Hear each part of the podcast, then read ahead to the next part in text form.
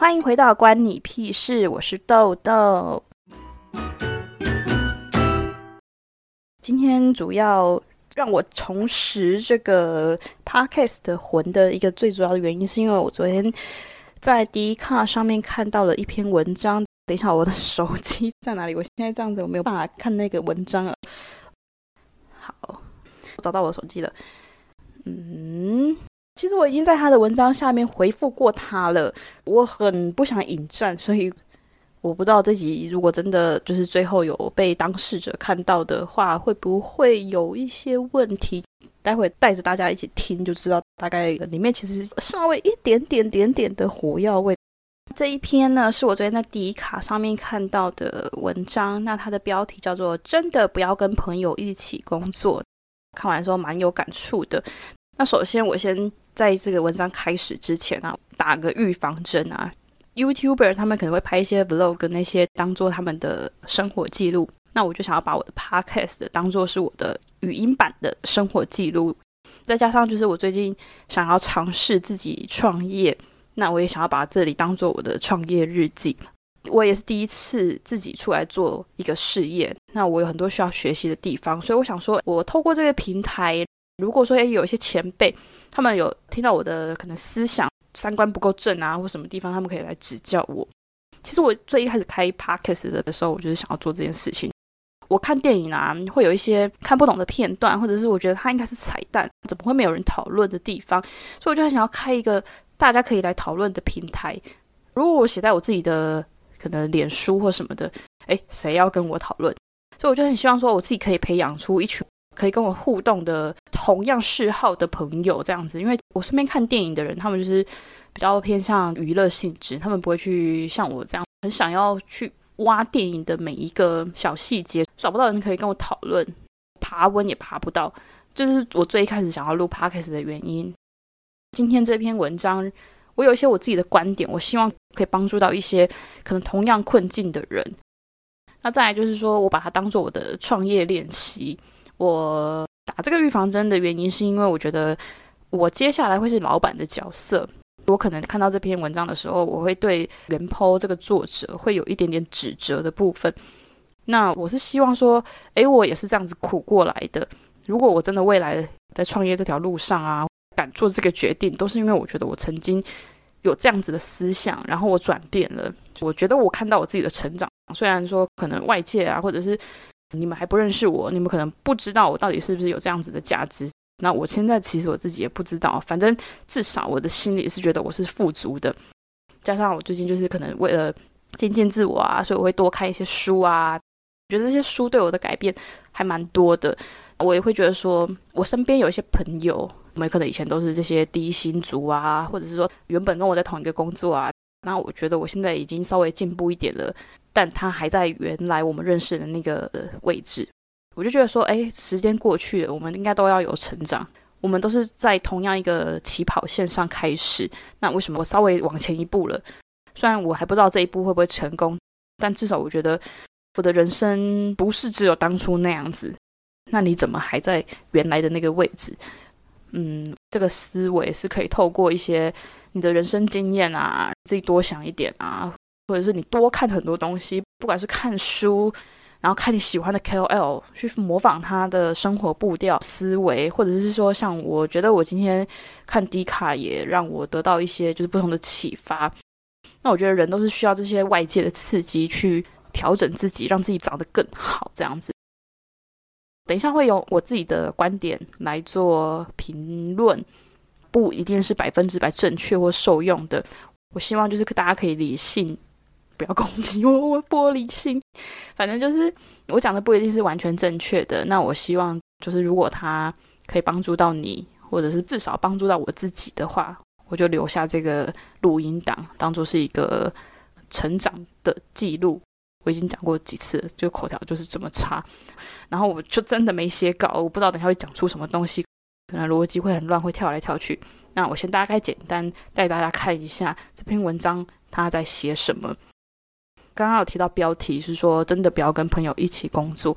那故事是这样子，我就称这篇文章的作者就是作者，因为他匿名。好，他说在三月中的时候，他的朋友 K 打电话找他说，K 自己出来创业了，他想要找助理。这个作者他原本刚好也想要换工作，所以他们就这样子讨论了一下，决定就是他们要一起工作。这个作者他本身其实以前是做餐饮业的，他没有做过一些就是行政类的工作。K 当时有答应他说：“你愿不愿意学？如果愿意的话，那 K 说我教你。”好，这是关键，大家先记得。中间他这边叙述，K 还有租了一个工作室啊，薪水是两万五啊。有画一个大饼，就说：“哎，如果你未来有找到自己的客户的话，可以做抽成。”他们就达成协议，K 跟作者要一起工作。那 K 就是老板的角色，作者就是助理的角色。他们一开始就这样子就开始了，这是一个重点，大家也再记一下。继续文章里面啊，他就说，一开始工作的时候会有些很傻眼的事情发生，因为 K 很忙，作者就必须要配合他的时间。那听起来我觉得是蛮合情合理的啦。呃，作者的出发就是做助理嘛，那助理有时候其实真的是也没有很明确的下班时间。一开始碰到事情的时候，K 老板他的角色他只会给一个大方向，不会交代细节。第一次接触到这份工作的作者，他就会觉得说，嗯，我不知道我该做什么，就直接去问我的老板说，我现在不知道我该做什么。那老板也会回他说，这个我也不知道啊，这就是你要去想的啊。好，这也是一个重点，大家可以稍微记一下。作者就乖乖的自己去查资料，自己做，但是做出来的东西可能就是成效就不如老板想要的东西，那老板又会生气，就会觉得说。好像都在浪费彼此的时间，中间可能发生很多事，时间跳到了四月底，他们要约见面吃饭，顺便讨论工作，这也是一个重点嘛。约见面吃饭，顺便讨论工作，这听起来就是问题的开始。他就开始放上作者跟 K 的对话记录，他们早上十点的时候约晚上晚餐的时间，就说我们今天约几点啊？他们是用电话沟通的。作者说他听到的时间是四点。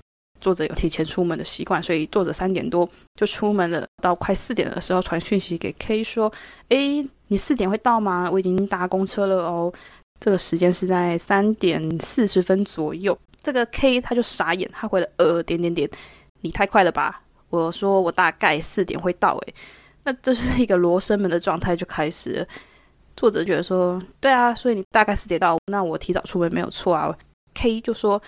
我说的大概是指不一定的意思，这个状况真的很复杂，我就不念一句一句的对话记录了。就是内容说，这个 K 啊，这个大概其实就是没有敲定的事情，没有说我要约几点啊，那你就自己出门了，你会让我压力很大，觉得说，哎，你好像在赶我的工作。这件事情结论啊，作者在那里等 K 等了两个小时。K 就一直说哦，他不确定他自己的行程。这个 K 也给不出一个他们真正要约的时间。他觉得作者已经直接提前到那个餐厅去的话，那等于说，哎，你现在给我立刻滚过来的那种感觉。对话里面的话是火药味，提到说这样让我压力很大。好，换到下一件事情，又到四月底的时候，这边在讨论说 K 开了一间工作室，他希望作者搬过去工作室住。虽然说是他们好像都在同一个县市，工作室跟住家其实在同一个县市，他们还是希望就是可能就近讨论啊会比较方便。那这中间发生的事情，我觉得是还好，就是小事。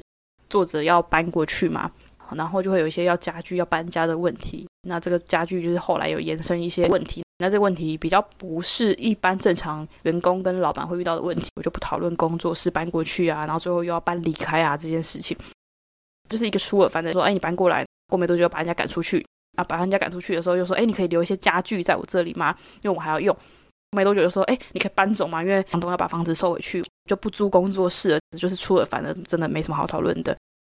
看一下后面说什么呢？我有一些比较大重点的东西，我想要讨论，就是工作上的心态啦。好，这边他就说，他也想要表达他们的讨论都不在同一个频率上，所以贴了一张比较长的对话记录。里面的话大概是在讲说交代工作的事情。以 K 的话，他就问作者说：“诶，你知道你要做什么工作吗？我昨天没有交代你的样子。”作者就回答说：“哦，我大概要做课程啊，做什么东西这样子。”下一句 K 就说：“那你今天也没有问我说要交代什么事情吗？就是助理的其中一个工作是要提醒老板你今天要做什么事。”K 想要表达你今天没有提醒我，双方要对一下行程表。对行程表这件事情就必须要两个人存在。但是因为作者他就看到 K 在忙，所以他就不好意思去问，不敢打扰他。那 K 他就有点讽刺的问他说：“没有我的话，你要怎么工作？”这边就是在讨论工作方式啊。那我觉得讨论其实没有太大的问题，在互相理解对方的工作程序。那他们其中一个问题是，他们的对话就非常的像朋友之间的对话，会有哭脸大笑的 emoji 啊、波浪啊之类。我觉得这是一个很大的问题啊，就是你们明明在讨论工作，就用这样子的语气。我现在真的讲的很糟糕哦，这个东西故事都还没讲完，已经录了十五分了。那再来就是事情又到了五月中，就来了一个同事，那另外一个同事就是来插花的，他是做了两天以后他就离开了，所以我们在这边就不讨论接下来的重点。文章里面自己写的，他就说。本来说好了五月二十号要第一次领薪水，作者写说他四月的时候因为在家工作，他们前期因为还在磨合啊，所以工作时间就是也比较弹性，没有打卡啊，也觉得前期好像没有太大的贡献。那如果今天 K 要拿两万五出来的话，作者他其实他觉得我也有点不太敢收，他就跟老板协议好，老板就是说那看怎样，我之后再算给你。然后没有讨论结果，没有讨论说算要算什么东西，就只有说好，那六月二十再来算。接下来中间发生了一件插曲，因为他们需要对外接洽一个叫 Sam 哥的人，作者有去跟 Sam 哥讲一下说，哦，我们的工作情况大概会有点摩擦啊，然后有点沟通不良啊，所以 Sam 哥就说，不然你来我这里工作。现在故事就发展到说。作者兼两份工的意思，他会忙一下 Sam 哥这边，然后忙完以后再去帮原来的老板 K 做一些事情。在这边对话记录里面出现了一个，呃，作者是有一点点想要提离职的感觉，说哦，他可能到那边工作了啊，那这样这样可以吗？其实我觉得这边我有点疑问，就是说他有先跟 K 讨论好，他想要一边兼职这件事情，还是直接就答应 Sam 哥了？因为我看对话记录里面，他是直接说。哦，Sam 哥，请我以后几点到几点这段时间来他这边上班？下礼拜一开始，这样你 OK 吗？K 就回答说：“你如果时间安排得来就好啊。”K 这边就回他说：“行政这块我这边处理就好喽。”那这样以逻辑上听起来，就是当初作者去应征就是做行政助理的这部分，现在 K 又跟他讲说：“那行政我自己处理就好喽。”那意思是不是就是说，哎，你不要做的意思？所以他这边作者就反映了一下，就说：“我跟你确定一下，意思是我暂时不用过去你那边上班了吗？”可以回答说：“对。”这样感觉听起来就是口头的提离职，然后也就是答应了。但是呢，莫名其妙的过了几天之后，K 突然又跑来说：“哎，你那个某某东西有要做吗？”作者这边就回答说：“哦，我思考后还是不要做了。我现在想要在 Sam 哥这边学习。”好，反正事情又在鬼打墙，就是这边就开始双方有点火药味。呃，作者觉得说，哎，你要搬家应该不是一两天前才知道的事情，为什么这么临时通知我？然后你叫我搬走，留东西给你，那我已经搬过一趟了，你要再叫我来搬第二趟的那种感觉，我会有点小火大。最后就开始展开讨论，就是中间他没有领到薪水嘛，所以他要顺便展开讨论薪水这部分。我这边就直接念一下对话记录啊，呃，这边是作者传给 K 的。说老实跟你说，这段时间跟你工作我很不开心，就可能我们相处上真的不合吧。我蛮不能接受你很多个性。当时一开始都觉得没关系，毕竟你是老板，而且你也确实帮了我不少，想要磨合看看，所以就忍了。事实证明我们真的不适合。我提出好几次想要离开，但就想说好吧，再试试看。最后还是没有办法，也没有领到钱。我今天真的蛮生气的。当初桌子是因为你说要借，我才留下来的。碗盘的话，的确是我自己说要留给你。但重点是要退租搬东西，应该不是今天才知道的吧？为什么今天才跟我说，叫我立刻要搬？我也有自己的事情要忙，不是马上说搬就能搬的。这不是我的问题了吧？就感觉你只是以你自己的时间为主，别人的时间都不是时间吗？我爸妈跟我都有自己的事情啊，每次都很着急的打给我，不顾别人还在忙。甚至之前很晚还打给我，老实说，我压力真的蛮大的。K 就回他说：“因为跟你借东西，怕把你的东西撞到，所以才跟房东争取，麻烦你自己过去收东西。因为东西如果破掉了，要找谁负责呢？没领到钱这件事情呢，当初你自己提出来说没完成什么事情，所以不领。后来你跑去兼差，也没有跟我说清楚状况，并没有要你忍。再来，我打电话给你的时候，也有问你在忙吗？方便电话吗？你都说好，方便。确实，退租真的是这几天才知道的事情。然后用一个害羞脸，还有一点笑脸，就是有点讽刺的 emoji。不要只用表象的东西来判定太多的问题，造成你压力大。确实是我该学习待人处事如何更好。但我也有询问过你的意见，我才会做决定。反正造成你的困扰，我很抱歉。作者又回他说，关于薪水的部分，我当初是说，因为没有完成什么事情，所以你两万五给我的话，我也不好意思拿这么多。等下个月再一起领。而且你当初的原话是说，看怎么样再把钱算给我，而不是完全不领吧？好歹我也有付出时间啊，最后什么都没有。再来，当初你跟我说，我在你这边成效不大，叫我去 Sam 哥那边。等我真的想要来应征再来，我有跟你确定过是不是不需要过去你那里的？现在又说是我没有聊清楚，我不太懂这部分的问题耶。K 就回答说，后来工作的事你也没有跟我说下文啊，我也没有说不给你后续啊啥的。然后你提出来这些是想点点点问号，我也不太懂你的意思。突然这样飞出来没头没尾的，作者又回答说，有啊，我上次有明确的跟你说，我先不做了。起初也是你说先去 Sam 哥那边好好学习的，不是吗？什么叫做我没给你下文呢？请你不要再逃避了。我会提出这些，只是想跟你说，我已经忍受你这些事情很久了。昨天这件事情彻底让我看清你了。一直听说了非常多你的负评，某某人也觉得你很有问题。难怪 Sam 哥都说你在瞎忙，都没赚到什么钱。最后以一个曾经跟你工作过的身份来告诉你，你最大的问题就是你不会听取他人的声音。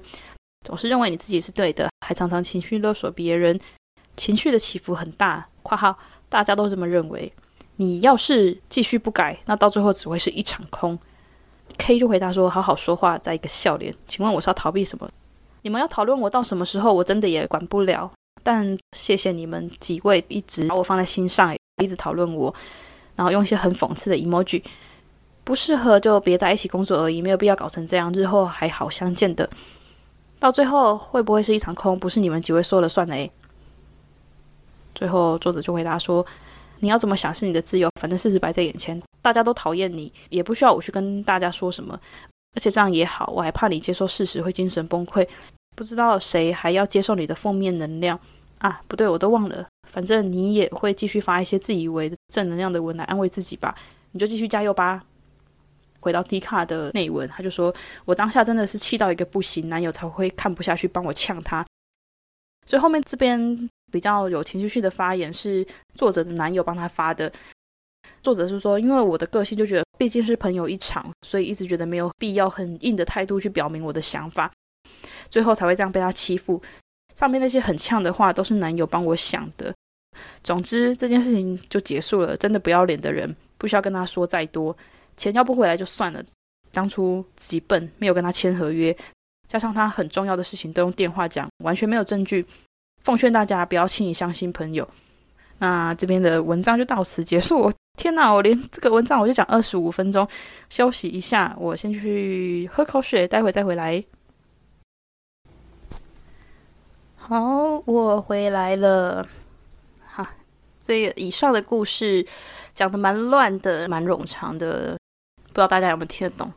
那因为我看完的时候，其实我有蛮多的想法，当下就有在底下留言给袁坡。我在第六十六楼吧，我看一下，对，六十六楼。那第一个袁坡有讲到薪水的部分啊，我现在就是以我看到不顺眼的地方。该这样讲吗？我觉得两边都可以再修改更好的地方。那因为我想要比较针对是原坡的思维啦，因为我看到这篇的时候，我觉得原坡已经很情绪化的一直在觉得你这个人出来创业不会成功啦。那当然就是我在六十六楼之前的所有留言都是在骂这个 K。那 K 当然有他的问题在。那我们后面讨论，我看到比较大的冲击的时候是觉得说，天哪！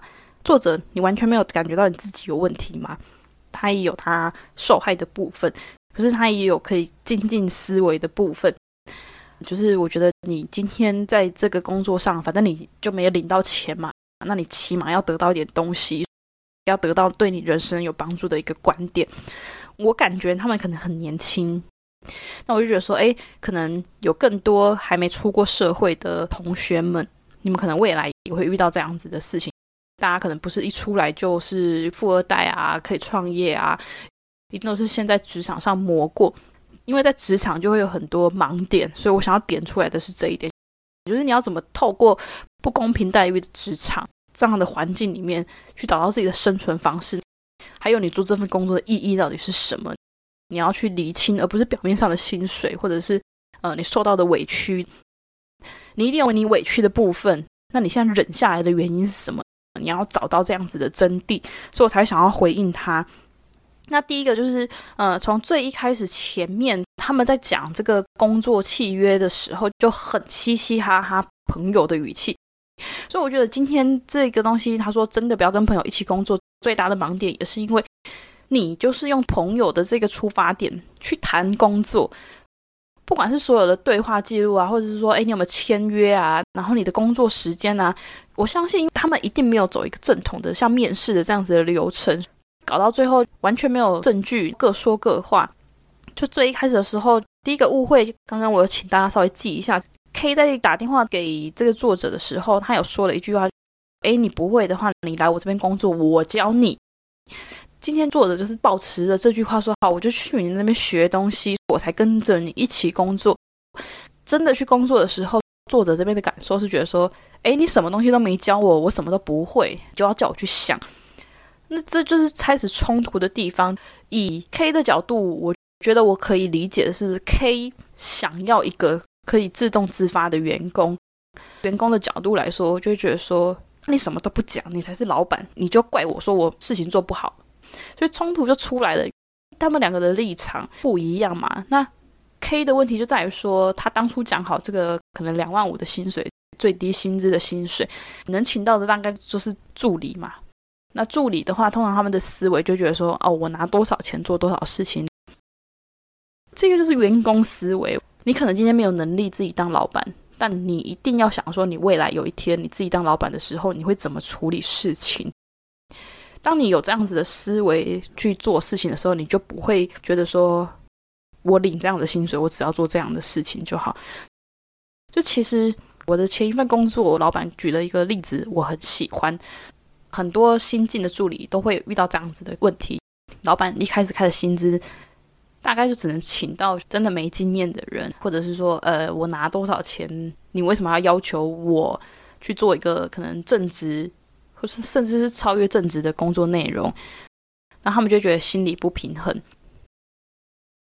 一般助理跟一个可以独当一面的一个专员的区别在哪里？就是助理的话，他就是可以把事情办好，但是老板说 A 你就做 A，没有想到 A 的背后有 B、C 会发生。那一个专员他可以独立承受面对事情的时候，就是他会想到。哦，你今天可能要出国，那你要订单程的机票吗？怎么可能？就是你一定会有回来的机票，所以你要去把老板叫你订一张机票的时候，你就要有警觉性，听着出来说，那你到当地你要住宿吧？那你饭店有没有想要什么样的要求？你想要离市区近一点吗？还是你想要离机场近一点？那你回程呢？回程是想要安排在早一点回来吗？还是就是晚一点啊？要去当地逛逛吗？要帮你安排餐厅吗？他觉得一个员工，他可以先预期到后面会发生的事情，那你就是一个可以独当一面的专员程度，而不是说，哎，我今天叫你订一张机票，对你很迅速的订到了单程机票，那你完全没有办法做超越预期的工作内容。那以老板的思维就觉得说，当然就只值这个薪水。薪水升不上去，员工的心态又会觉得说：“哎，你就是惯老板，我事情都做得那么好，可能年资这么高了，你怎么都不帮我加薪？”就是因为双方的立场，他们想要的东西不一样，老板就会觉得说：“哦，你做的事情就这样嘛。”那助理就会觉得说：“你交代的事情我都做得很好啊。”我想要讲的就是这边员抛啊，就会一直觉得卡在自己是员工的这个思维，他一直在等着老板交代他的事情。殊不知，他的老板自己事情乱成一团，两个人可能都是还在学习的阶段。那老板觉得说：“哎，我请你这个员工来是要替我解决事情，你怎么制造更多麻烦给我？”回头到一开始，老板有答应他说：“好，我要教你。”他没有教，他希望的是说，他请到一个自动自发的员工，可是他那两万五的薪水要请到一个可以包山包海的员工，那大家一定都会说，哦，这就是惯老板。对啊，确实台湾有很多惯老板的思维，可是你现在已经答应这份工作了，你现在就是这个老板的员工了，那你要怎么样生存下来？你就是改变自己的想法吗？我今天就是忍着牙领这样子的低薪，那我现在就要努力的好好的做好这件事情。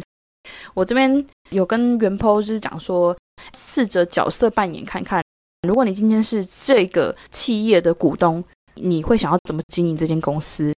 大概就可以从中找到可以做的事情，而不是觉得就是说，哎，你明明就是老板，都不交代我事情，然后还怪我事情做不好。再来就是刚刚说前面都没有讨论好，可能一开始的工作内容啊，或者说，哎，你该上班的时间啊，最后甚至是你住到工作室，那私人生活跟工作要怎么切开来？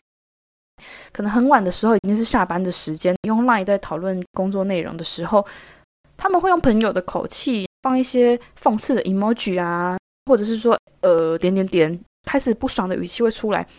一般我觉得，如果你今天好好的面对这个是你老板的话，你可能不会用这样子的问话方式去跟他沟通你工作上的问题，就会好好的尊重他是你的老板，但你同时是他的朋友，所以你用朋友的语气去跟他讨论一个蛮需要严肃的事情，最后开始情绪化的字眼。当然，造成讨论的效率蛮低的。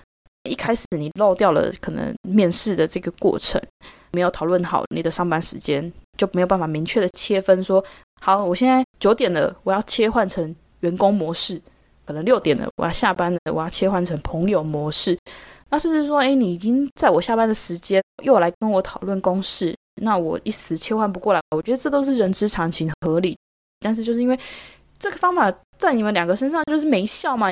你自己也知道，就是你们的频率不在同一个点上啊，完全不知道在讨论什么。我回到六十六了，我看一下哦。等一下，我这边第一个只给原坡的，就是说薪水这部分啊，一直在提到说你们两个的认知有误会。刚好前面有讲说什么叫做下个月在一起算就好了，这个东西是你们没有讨论金额诶。你跟你老板讲说哦，我不好意思拿这么多钱呐，那你下个月就算给我就好了。那你是不是当下其实你们两个应该要讨论好一个金额，你少拿一点，基于朋友的立场谈钱伤感情，所以你也没有跟他讲说你要拿多少，那你只有说下个月再算，那下个月再算，你就等于说你把这个权利交到你老板手上，你都全然要接受的意思吗？但是你不能接受，诶，你要提出预期是多少，不要以你是朋友的立场跟他讲，不好意思拿这么多，完全就是一个你自己没有切换好员工跟朋友的一个分寸。当你今天你是员工，你一定会为你的钱争到底。就像你现在可能有点撕破脸的状态的时候，你也是在吵这件事情啊。你就是觉得说你该拿的你要拿，对啊，那你明明就知道，那你为什么当下要跟他讲这句话，说你不好意思拿这么多？因为你又在工作状态的时候切换到你朋友的角度去了，懂吗？这就是一开始模糊的地方。当然，两位都会这样一直互相踩线，情绪化的老板，大家可能也都有碰过。当你今天以你是员工，会觉得好，我忍，我为了生活。但当你今天以朋友的角度出发的时候，你就会觉得说，你凭什么这样子跟我讲话，对吧？你们沟通，你就会觉得说，一直在发脾气在我身上，看我人太好，一直欺负我。哎，我老板大概也是这样子对待我的啊，但我不会去跟我老板讲这句话，就是因为你们没有切好工作之间的模式。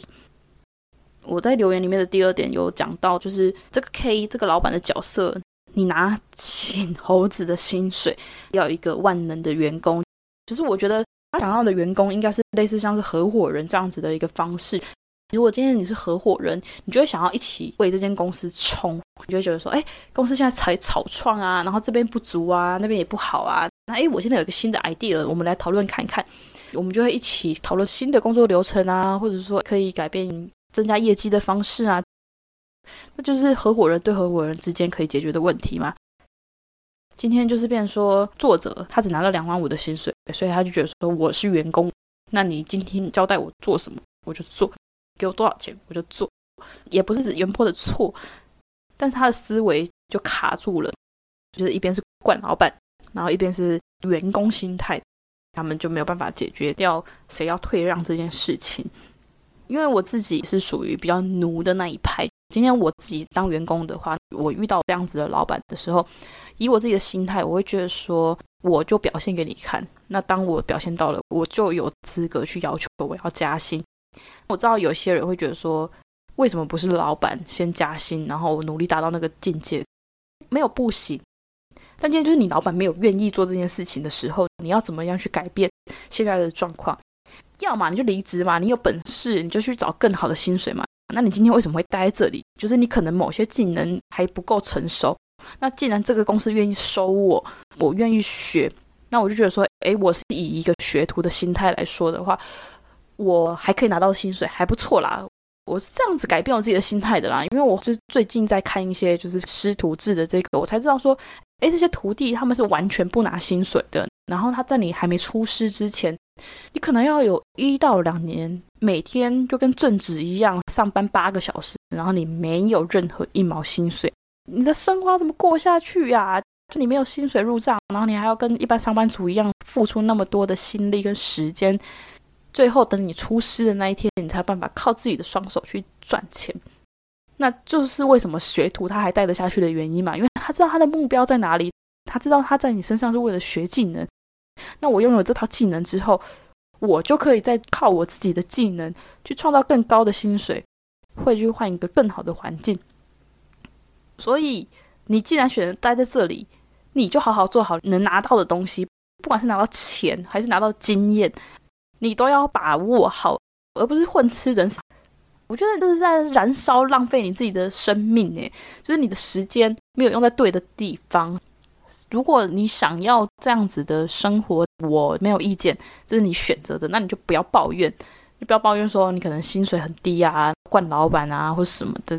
我觉得说，像我自己一开始在跳领域的时候，薪水是降下来的嘛，就当然不可能拿到我之前业务的薪水那么高，跳到一个类似行政助理的角色，拿跟原 p 差不多的薪水，最低薪资。那最低薪资，我当然觉得很难生活啊。我没有多余的闲钱可以存钱，但我就觉得说不可能这样过一辈子嘛，我就设一个期限，可能是一年的时间或者两年的时间，我要在这里磨到什么样的经验，我就要走。所以我就觉得说，哎，我忍过来了。你要知道说，你今天去上班你是为了什么？你不是为了这两万多块的薪水，你是为了磨练你自己的技能。老板不给你东西，你从老板身上学不到。其实有很多东西是你用你自己的眼睛，用你自己的体验。去学到的，你要站在老板的思维，老板当然不可能把他的美味蟹堡的秘方告诉你嘛，所以你要自己去挖，你要想办法去找到他为什么可以站在那个位置。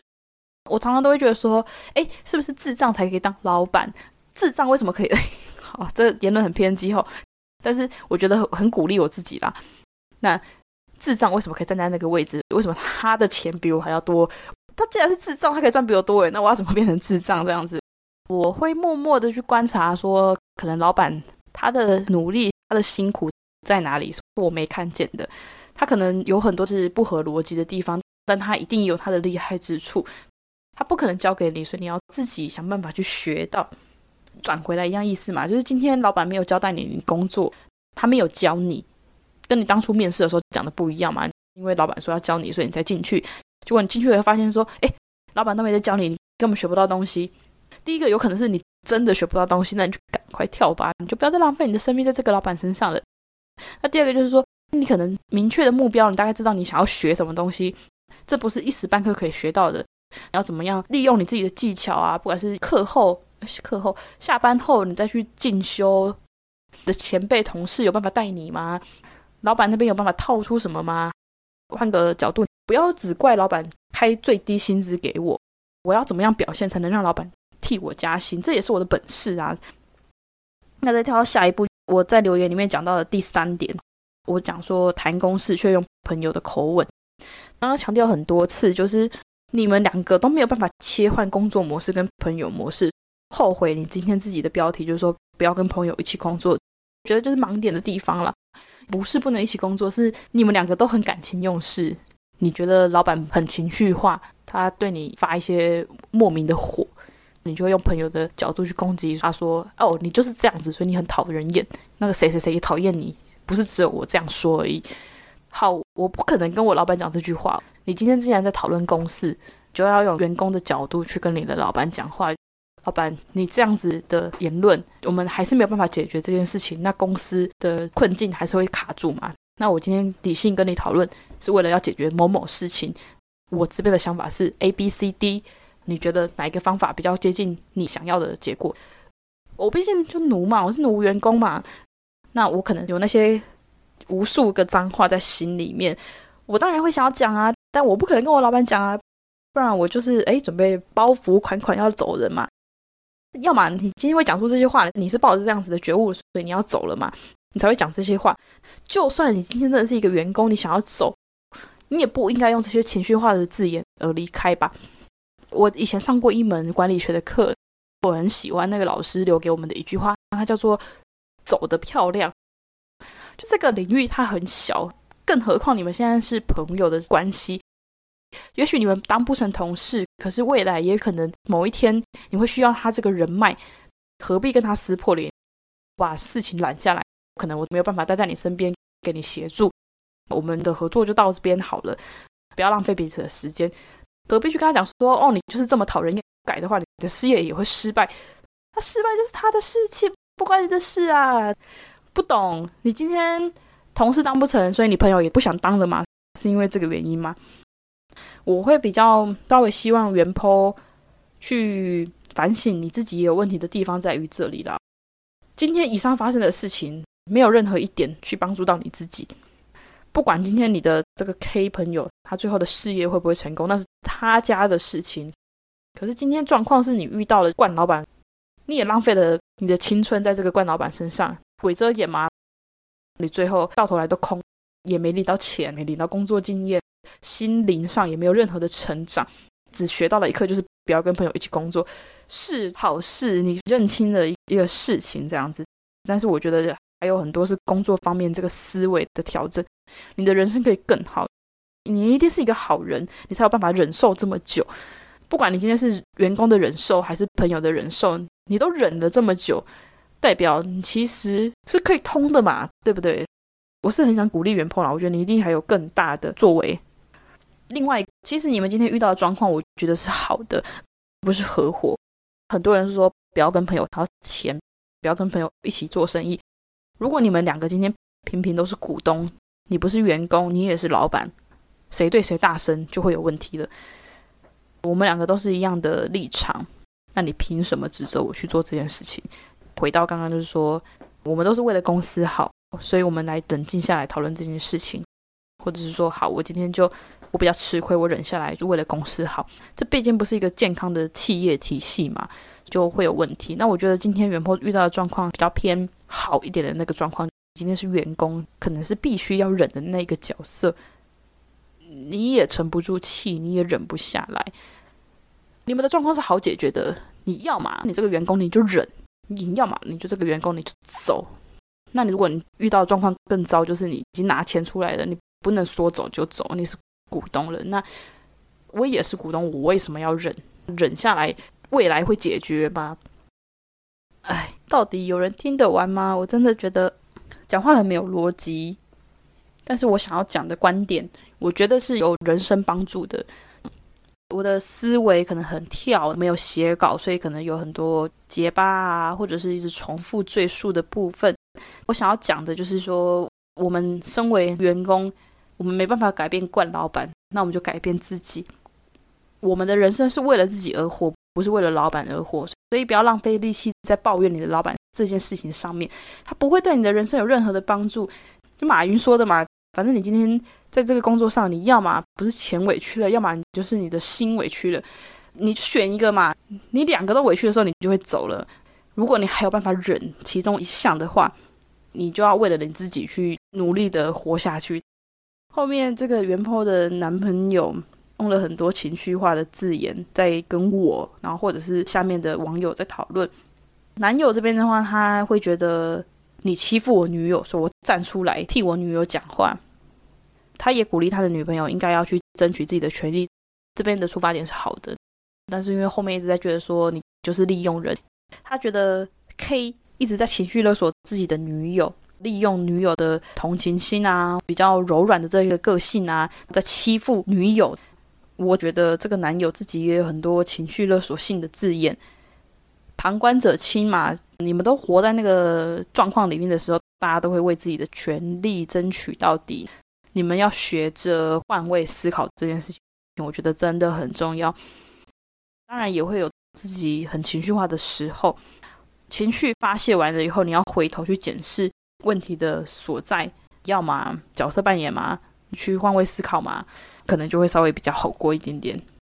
希望我今天的言论不会太偏激，也不会让你听得太不舒服。如果真的很不舒服，你想要理性跟我讨论的地方，欢迎跟我讨论。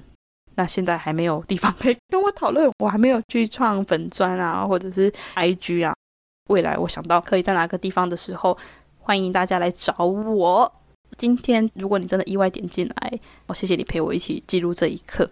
这是我的 podcast 首录，我希望我未来可以越讲越好，当一个可以跟大家一起讨论事情啊，有一个陪伴的角色。好啦，那今天节目就到这里喽，希望我会坚持下去，不会只有一集。下次见啦，拜拜。